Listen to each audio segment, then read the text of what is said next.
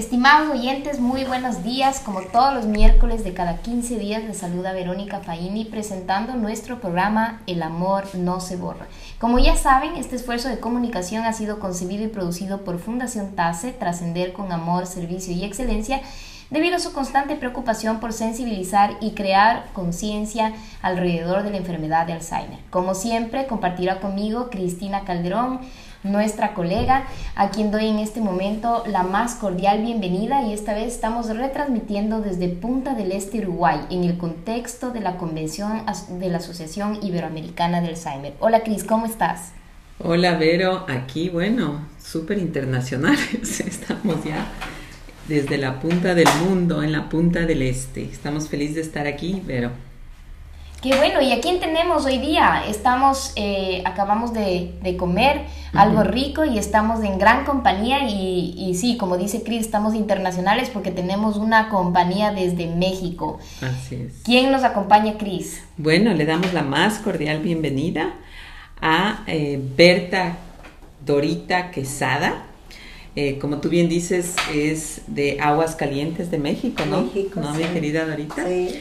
Y hoy tenemos, como lo prometido es deuda, le, pero les prometimos el programa anterior que vamos a tratar un tema muy interesante, Dorita, sobre los factores de riesgo que podrían ocasionarnos Alzheimer. Así Y, pero lo más importante es que son modificables, ¿no? 100%. Así es.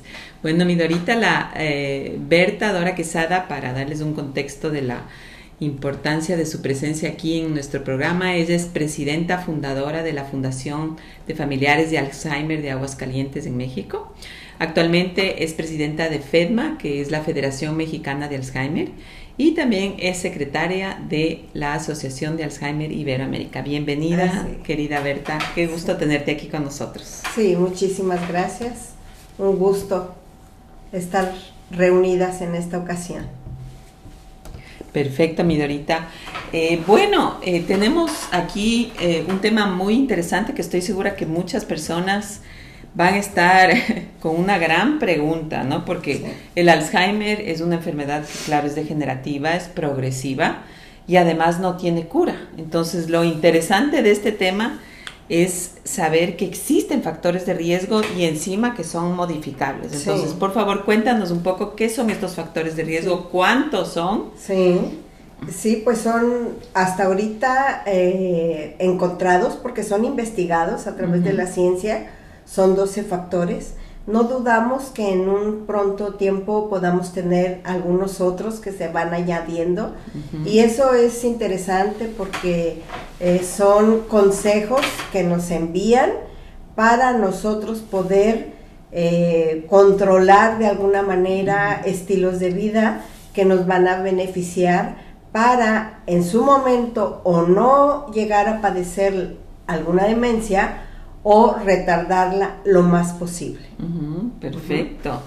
¿Y cuáles son estos? Porque hay varios. Aquí veo que son varios factores que son increíbles y como tú bien dices son modificables, ¿no? Sí, eh, eh, iniciamos con el sedentarismo, con el tabaquismo, con alcoholismo, con contaminación ambiental, trauma cráneoencefálico, bajo nivel educativo, obesidad, diabetes, hipertensión arterial, déficit auditivo, depresión, aislamiento social y bueno, es, todos estos bien llevados nos van a favorecer en gran manera. Oja- o sea, estos pueden ocasionar si es que nosotros no, no nos cuidamos, por ejemplo, si fumamos, ¿no es cierto? Ajá. Tenemos Sí. gran riesgo de padecer Alzheimer. Sí, eh, recuerdo que hace algunos años eh, nos informaban, sobre todo en los congresos a nivel internacional, que el tabaquismo no causaba ninguna lesión a nivel cerebral que llegáramos a pensar que era la causal para llegar a tener alguna demencia. Pero en estos tiempos ya la ciencia nos indica que sí es un factor importante de riesgo para llegar a padecer una demencia. Claro. ¿sí? Aparte de una gran cantidad de cáncer Claro, que hay en el organismo de una persona que, que tiene el hábito del tabaquismo. ¿Y qué es esto del desorden auditivo? O sea, de la parte de audición. ¿Por qué puede darte demencia si tienes un problema de auditivo? Auditivo. No es tanto el problema auditivo en sí, sino eh, se junta con el aislamiento de una persona. Aquí ya se van juntando varios factores. Si hay un problema auditivo en una persona, eh, joven o adulto mayor, lo va a aislar de una sociedad, porque no se va a poder sentir parte de un grupo que está en una conversación, porque no va a entender lo que están platicando, por consecuencia, pues no va a poder contestar. Entonces no se siente parte integral de esa reunión. Y eso afecta al cerebro. lo que pasa es que por vergüenza se empieza a aislar y puede entrar en una depresión. Mm. Y la depresión sabemos que es la antesala de una, demencia. O sea, es un factor, un factor. No va a, causar en sí el que la persona tenga problema auditivo. No, no. Sino es el entorno emocional eh, que le va a llegar a afectar. Qué increíble, ¿no?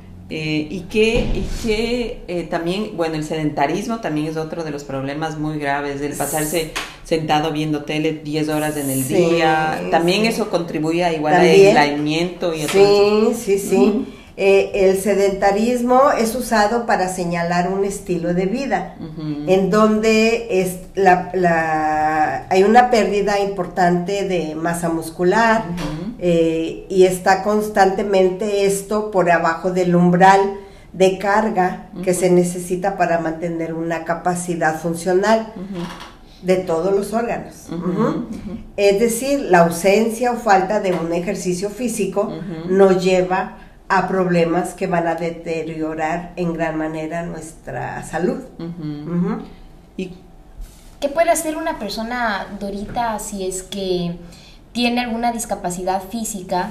Eh, ¿Cómo puede activar esa parte física? O sea, digamos, si es que es una persona que esté en silla de ruedas, por ejemplo. Ajá. Bueno, eh, lo, la importancia es que la familia, en este caso, que ya tiene una discapacidad, tome el control sobre la salud de la persona y, te, le tenga un terapeuta que le pueda estar ayudando y que no se pierda esa masa muscular o que no llegue a afectarle de tal manera esa discapacidad que pueda sentirse emocionalmente mal.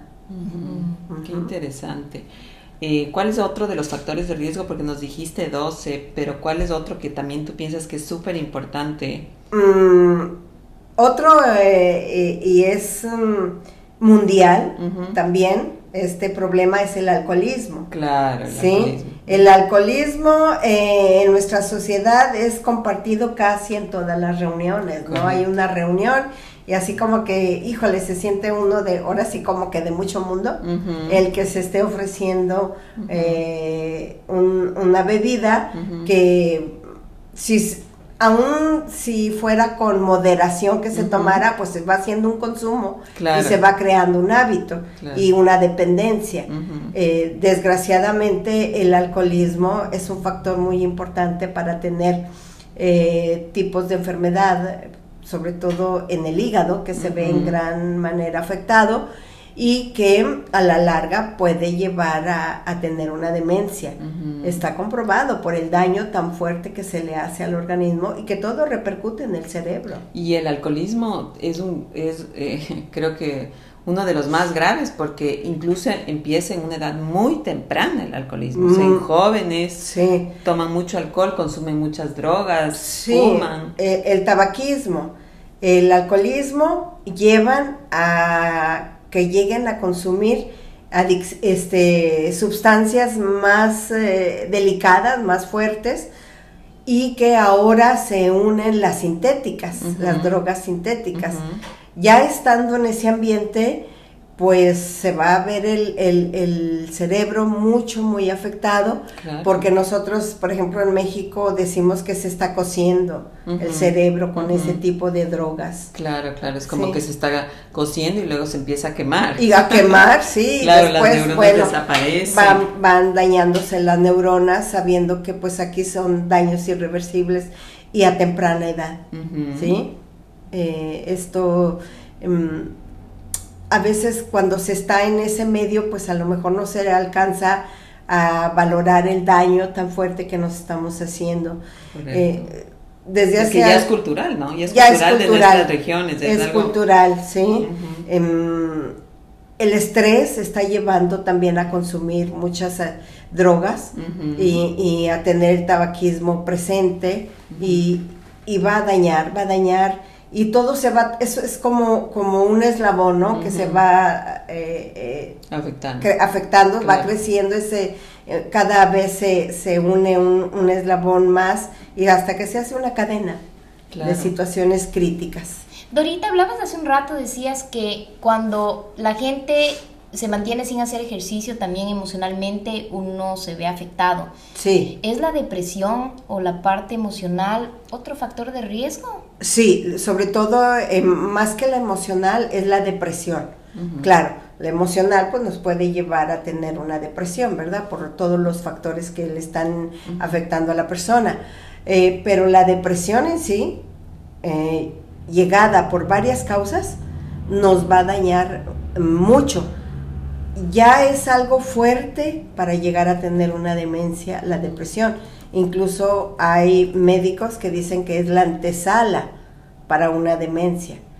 Y la depresión es una de las enfermedades más eh, importantes más fuertes, en el mundo actualmente. Sí. Y peor después de la pandemia, ¿no? Sí, sí, aunque bueno, hay muchas situaciones que las personas atraviesan para llegar a tener una depresión. Eh, los duelos por diferentes causas, pérdidas, eh, aun cuando a uno le, le pueda parecer que aquello que la persona está atravesando es algo sencillo, bueno, para la persona no lo es. Así es. ¿Sí? Eh, el área de tanatología nos habla de diferentes causas por las que nosotros podemos llegar a tener una depresión o un duelo, ¿verdad? Y si no logramos salir adelante solos, tenemos que buscar ayuda. Todos podemos pasar por una situación así, pero buscando ayuda puede liberarse de aquella presión que está viviendo la persona y pues salir adelante, ¿no? Que no sea una causal para una demencia. No pasar por alto este tema de la depresión, no. sino estar pendientes y hacer algo. Sí, reconocerla, porque bueno, hay indicativos de que la persona está pasando por esa situación.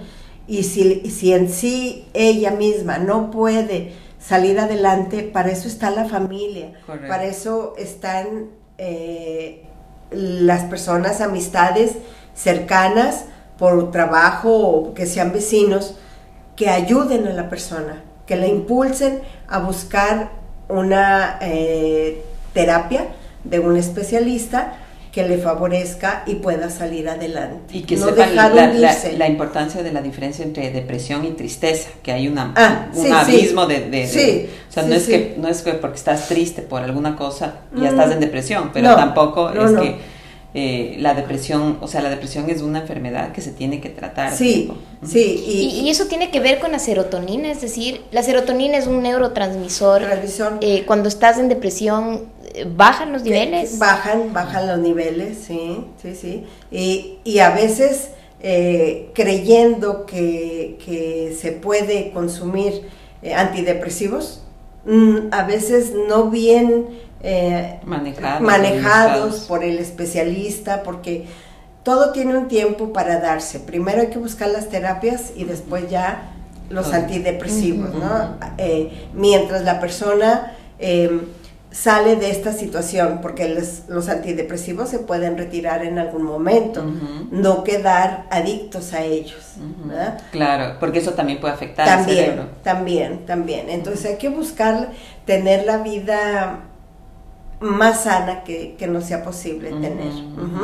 Porque bueno, eh, seguirán otros factores de riesgo que pueden unirse también a la depresión y que no nos favorecen. Entre ellos está el aislamiento social. Claro, correcto. Ante una depresión tan fuerte, lo que las personas hacen es aislarse.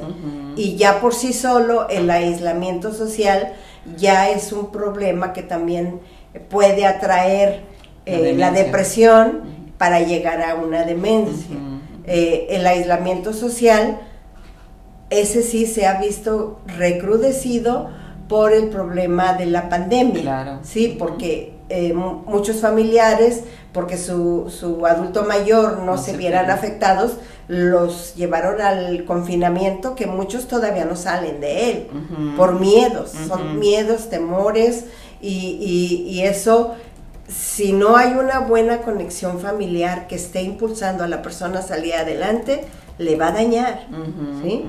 Porque se va a quedar aislada de una sociedad y no conviene absolutamente a nadie estar claro, así. Correcto, es que cuando estás aislado no hablas con nadie, tu cerebro es como que se apaga, las neuronas no hacen esta conexión tan necesaria del aprendizaje diario, de estar socializando. Socializando. Que es, tan importante, ¿no? Y, y, muchas veces la familia eh, que no vive con esta persona, si es que es una persona que está sola, pues eh, con sus eh, actividades comunes de, de, su trabajo, atender familias, se van retirando de su familiar, entonces ni siquiera a veces por teléfono se les busca y eso daña mucho a un adulto mayor. Qué triste, ¿no? Sí, es triste. ¿Y, y qué, qué, nos puedes decir sobre el tema de, de, la parte física en cuanto a las enfermedades, ¿no? Que, que es como la diabetes o la hipertensión también, ¿no? Tiene que son factores de riesgo también. También la, la, diabetes es un factor de riesgo mucho, muy importante, eh, porque eh, nosotros podemos llegar a tener demencia. Ahora ya más fuertemente nos dice el área clínica, el área médica y, y los de investigación Em, está ocupando un lugar muy importante dentro de los 12 factores de riesgo, porque nosotros también esto lo podemos modificar. Si es posible antes de que aparezca ya el signo de la diabetes, eh, a través de ejercicios, de una alimentación adecuada, de una vida productiva, eh, que no viva con mucho estrés y que se atiendan las medidas de higiene más importantes para la persona. Mm, eh, el 40% de, los, de las diabetes pueden ser modificables. Hay un 60% que por sí ya es muchísimo que no se pueden modificar porque es por genética. Entonces esa imposible pero lo que sí podemos hacer para que no se altere demasiado es una vida saludable. adecuada, sana, de ejercicio, ya nos fregamos, bajarle eh, mucho al azúcar, entendiendo que Latinoamérica es un continente muy, muy afectado. Todo, todo, o sea, desde Estados Unidos, incluyéndolo, este, por el, tipo de alimentación que se tiene. en, en, Estados Unidos sabemos de, de esa comida rápida que ha ido llevándose a muchos países. Sí, ya no consumimos aquella comida de hace algunos años atrás, sana, eh, rica en verduras, vegetales, frutas, algunas carnes, no todas, y el ejercicio, el ejercicio y eh, el azúcar sí es básica, sí, pero acordémonos que muchos eh, alimentos se hacen carbohidratos. Y los carbohidratos van empezando a generar problemas en nuestro pan. Estas, estas harinas refinadas. Refinadas, todo, sí, harinas refinadas. Al final se hacen azúcar en la sangre. Sí, se hace todo, todo. O sea, es... es Las gaseosas, la cola. Todo. Sí, sí, sí. Incluso eh, yo sí me sorprendo cada vez más porque dicen que la Coca-Cola hasta en lo último de la sierra no la encontramos. Así es. Entonces uno pensaría, ay, bueno, yo vivo en México, pero cuando voy a ir a Argentina o voy a ir a Uruguay, a lo mejor no me voy a encontrar una Coca-Cola. Y no es cierto, porque ya vi que sí se consume y se consume mucho. Tanto como en México, en otros países de Latinoamérica. La Coca-Cola es un producto claro, que genera azúcares tremendos. y, bueno, eh, aunado a, que si ya hay un problema eh, genético y no se tiene el control adecuado con medicamentos, en tanto en la hipertensión como en la diabetes, se puede controlar con medicamentos. Claro, la hipertensión también contribuye a la demencia vascular, ¿no es cierto? Eh, sí, eh, sobre todo afecta más fuertemente ya el área vascular, que el área vascular es la segunda causa para una demencia, tipo Alzheimer o el Alzheimer. Entonces, este sí tenemos que tener mucho, mucho cuidado porque con la presión, la, presión. sube, puede haber, sí, puede haber eh, eh, derrames cerebrales o un infarto al corazón o puede haber microinfartos cerebrales. Correcto, y eso contribuye a esa demencia. Eso, sí, y es la segunda causa de una enfermedad. Sí, si tiene presión alta, hay que medicarse. Hay que medicarse. Para estar con la presión en el punto. Sí, hay que medicarse eh, podemos tener varias situaciones de salud, pero todo bajo control, bajo control. Y todo lo que es este el ejercicio y la nutrición nos va a favorecer en gran manera. Correcto, tener ejercicio y buena nutrición es lo que nos ayuda. Sí, vidas sanas al 100%. Todo esto es favorable. Si no llevamos vida sana, pues viene, viene la obesidad que es. un factor de riesgo también. Y sé que México es uno, es uno de los países con mayor índice de obesidad. Con mayor índice de, obesidad y desde pequeños. Hay, hay este, muchos pequeñitos que ya nacen con eh, un, problema de, peso muy importante y si no es vigilado por su médico o por la misma familia, en este caso su mamá, que es más, la más importante para llevar un, adecuado control, este, los niños van aumentando de peso y de peso y después es difícil que disminuya. Y todo va a afectarte en la vejez. Todo, todo, todo, todo. Ahora, perdón, eh, no nada más es ya el factor eh, natural, vamos a decir, para tener una, una obesidad importante sino que hay también cuestiones genéticas, metabólicas, psicológicas, socioculturales y neuroendocrinas, ¿sí? Entonces todo eso nos, nos afecta. Cuando, por ejemplo, hay, problema de tiroides. Claro, el tema de la tiroides es algo que nosotros a veces pensamos que no hay que tener en cuenta, pero es algo que sí es bien importante porque la tiroides nos regula todo, todo, sí, es nuestra hormona más importante del organismo. Entonces, si no hay un buen control, que lo podemos llevar, para eso están los eh, médicos eh, que pueden apoyar. Eh, también el área sociocultural, ¿verdad? No, pues porque aquí se acostumbra a comer esto y esto más esto, y yo lo hago, bueno, no todos los organismos están para recibir tal consumo y pues se va a generar sobrepeso. Eh, el, área psicológica hay que tener, si hay un descontrol, pues acudir a quien, a quien nos ayude, ¿no? Dorita, hay eh, muchas personas que hablan de que hay un capital mental que ayuda a que cuando empieza a haber deterioro cognitivo, de alguna manera se compense y esto se llama la reserva cognitiva. ¿Cómo se trabaja para que haya este capital mental, eh, que haya esta reserva eh, cognitiva? Como la gente se habla mucho de leer, se habla mucho de hacer eh, temas que de juegos que impliquen mucho a concentración o por ejemplo actividades que implica el socializar con alguien, el interactuar con alguien Em, ¿Cómo se puede trabajar en, en términos de reserva cognitiva? Mm, yo creo que em, todo Latinoamérica tiene un problema sobre la lectura. Sí, difícilmente nos, nos, dedicamos un buen tiempo al día, porque esto tendría que ser diario, dedicado a la lectura, que es algo que favorece 100%, porque nuestra nuestro cerebro está activo, aprendiendo y aprendiendo. y aprendiendo. Si se eh, tiene, por ejemplo, ya eh, controlado un idioma, ya bien aprendido, bueno, puede ir la persona por otro idioma. Aparte de que va a ser un beneficio propio, a lo mejor hasta para su profesión, puede servirle también, nos dicen los especialistas, para estar estimulando nuestro cerebro. Las personas que menos pueden llegar a padecer una demencia, no es 100% eh, que no les vaya a suceder. Claro, hay temas genéticos también. Son carpinteros y albañiles, más que un ingeniero. Y aquí tenemos un ejemplo muy importante. Ellos están calculando A lo mejor viene un ingeniero y da la orden al albañil, hay que hacer esto y esto. Tantas medidas de alto, de profundidad y de lo que sea, de ancho.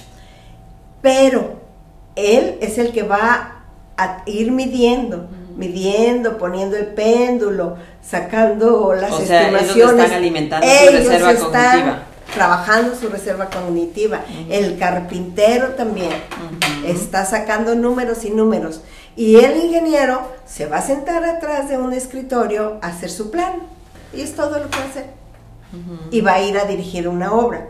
Pero bueno, el ingeniero también estudió muchos años y también debe tener su reserva cognitiva. Pues quisiéramos que la tuviera, ¿verdad? Pero el estilo ya en esto es diferente, ¿sí? Es como hace muchos años y se sigue eh, mencionando las señoras que tejen mucho, mucho, mucho, están muy estimuladas y tienen una buena reserva cognitiva, mm, porque el tejer es contar y contar y contar y contar.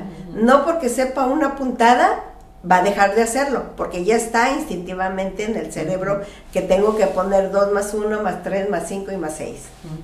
Y lo tengo que estar repitiendo, repitiendo. Eso me favorece. ¿sí? Es como alimentar el cerebro constantemente. Sí, el, tener cosas tan sencillas como uh, costumbre de hacer manualidades en lo que gusten, en pintura, eh, este, en, sacar actividades tan importantes que, que, hoy nos enseñan en los centros culturales, es, es muy, muy bueno, muy bueno.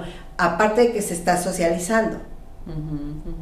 Y, cambiar la rutina, ¿no? O sea, muchas personas hablan de que las conexiones eh, neurológicas ayudan mucho a estimular, ¿no? Entonces, a veces cosas tan sencillas como me voy a la casa de mi mamá por una ruta y pues un día decido ir por otra, esas nuevas conexiones van generando eso, aprender, va generando estimulación, ¿no? También se ha dado mucho de que si ya nosotros controlamos con la mano derecha, algo, vamos a, a trabajarlo con la mano, izquierda. ¿sí? Algo que ya controlamos, trátese de lo que sea, vamos a seguir al siguiente paso.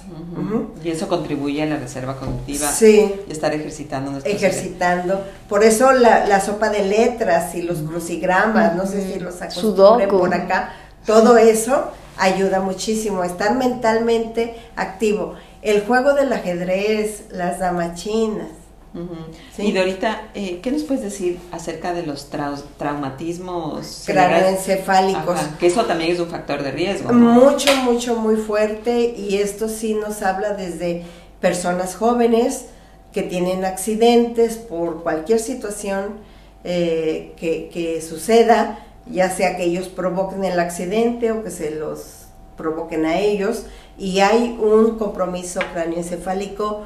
Eh, en muchas ocasiones hay hasta exposición de la masa eh, encefálica, entonces el daño va a ser terrible. Pero eso sí es eh, modificable. Mm, lo que pasa es que cuando la persona llega a tener un traumatismo hay que ejercitarla, ejercitarla. Se puede modificar. Digo, muchos accidentes están comprobados que son por exceso de alcohol, que lleva a un exceso de velocidad. Claro que puede ser modificable si yo dejo de consumir, alcohol, o alguna ¿Qué pasa con los boxeadores? Claro, los, boxeadores están mucho muy expuestos y ya hay estudios, hay, películas, ajá, que ya se han desarrollado, tanto en los boxeadores como en los del fútbol americano. ¿sí? Claro. Eh, eh, en, esa película del, fútbol americano se ve cómo se infectan y de qué manera. Claro, por los golpes. Por los golpes constantes. Lo mismo ocurre con el, boxeador. Em, son traumas imperceptibles a lo mejor en su momento cada que noquean a alguien en un golpe fuerte, fuerte, va a traer sus consecuencias.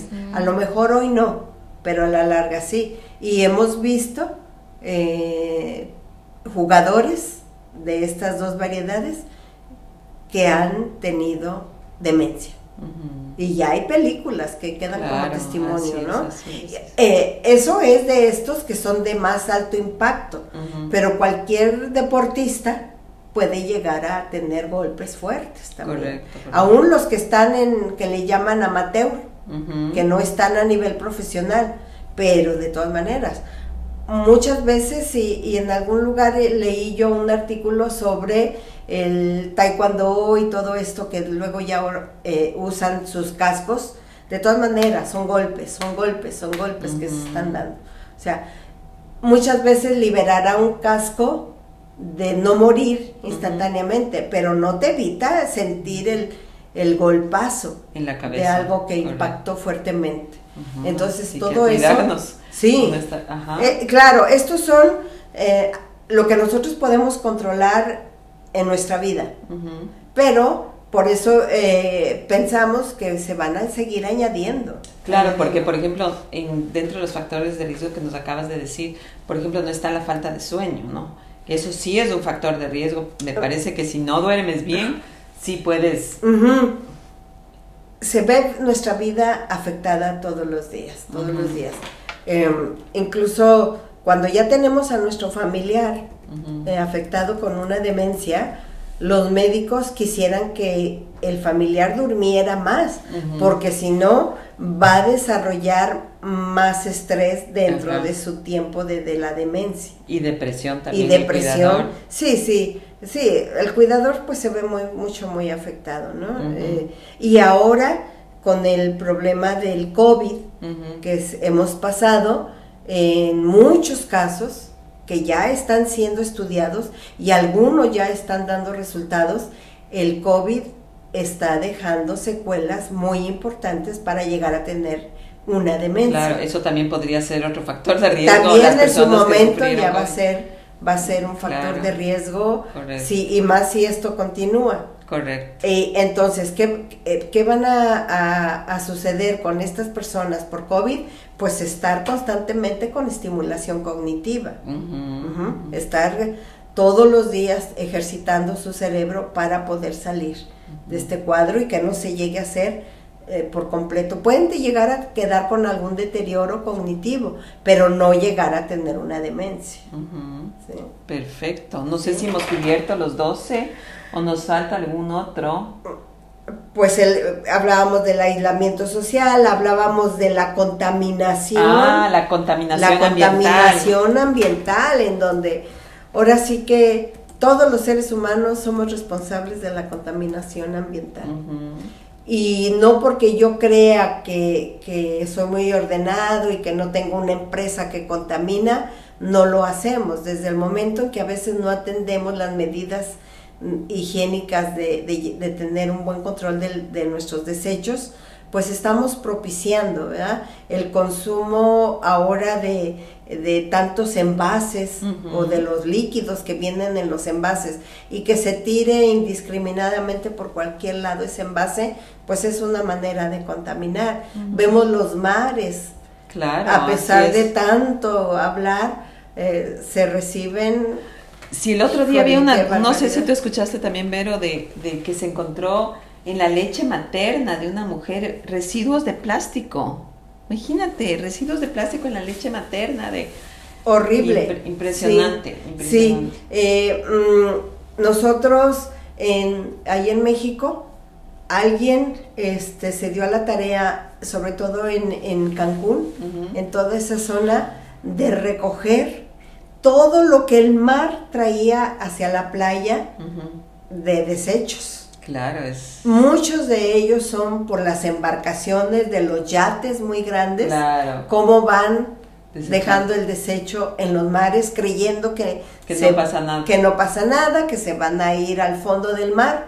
Pues eso también, aun cuando así fuera, que nada más se fuera hacia el fondo del mar, no hacia la playa, es una contaminación y una exponer a los propios animalitos a quedar atrapados en, esas redes, en, esa, en esas latas, en tantas cosas que vimos, hemos visto cómo personas se han dedicado a salvar a estos animalitos, ¿no? Entonces, Y eso también afecta a la larga nuestro cerebro, imagínate. Sí, porque nos estamos contaminando, contaminando. se hablaba, ahora aquí no viene, pero se hablaba también mucho cuando se usan mucho las latas para la alimentación, o sea, el alimento que preservante. Eh, sí, todos esos eh, eh, contaminantes que contienen los productos enlatados que también van a algún momento a afectarnos. A lo mejor al 100% no se ha comprobado, pero sabemos que sí, repercute. las minas, en donde trabajan las minas de también se, ¿Y en qué sentido se afecta el cerebro? Pues, eh, hay personas que dicen que ayudan, eh, que la contaminación ambiental eh, generan placas en el cerebro, otros hablan de que también digamos, afecta el flujo sanguíneo. Yo creo que principalmente es el flujo sanguíneo el que se está afectando y que después va a llevar el plomo y todos estos contaminantes a, todo nuestro organismo. Y no nada más se verá afectado eh, el cerebro, sino otros órganos eh, importantes. Que, que, incluso hasta para llegar a tener cáncer u otro tipo de problemas, ¿sí? Y afectar nuestro hígado, nuestro hígado que es, es el filtro más importante que podemos tener. Qué interesante, Dorita. Eh, ha sido una conversación increíble. Creo que nos ha quedado muy claro el tema de la alimentación, del hacer ejercicio, de estar activamente, socialmente activos, de estar aprendiendo constantemente, de dormir bien, de no tener accidentes. con la cabeza, de no tomar alcohol, de no fumar, de no drogarse, de cuidarse constantemente, ¿no? Sí, sí. Eh, de cuidar nuestro mundo. De cuidar nuestro mundo. A lo mejor a muchas personas se les eh, hará algo exagerado o que queremos limitar ¿no? su estilo de vida, pero es lo único que conocemos que nos puede favorecer. y, y, además creo que es una cosa bien importante que antes no se hablaba de este tema de la prevención en el tema de la enfermedad de Alzheimer y que ahora por lo menos en ese sentido hay una luz, ¿no? De decir, si hago ciertas cosas, reduzco mi riesgo de tener la enfermedad. Sí, sí, sí. Que antes ni siquiera se podía nombrar eso. No, no, porque no se aceptaban y no se conocían.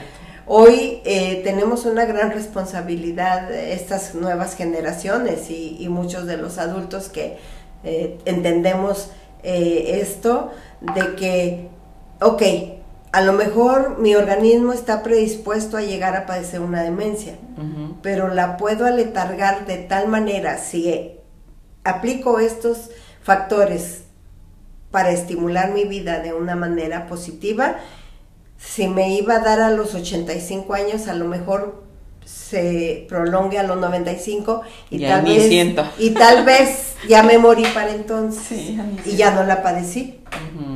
Tienes la predisposición genética, pero no se activa. Sí, no se activa. No se dispara. No, ya no hubo tiempo porque eh, por este cuidado ya no se dio. Es como, como cuando nos piden la historia clínica para alguna situación que estemos enfrentando, el médico. Entonces nos pregunta, ¿y de qué murió su abuelito? Pues no sabemos porque murió joven.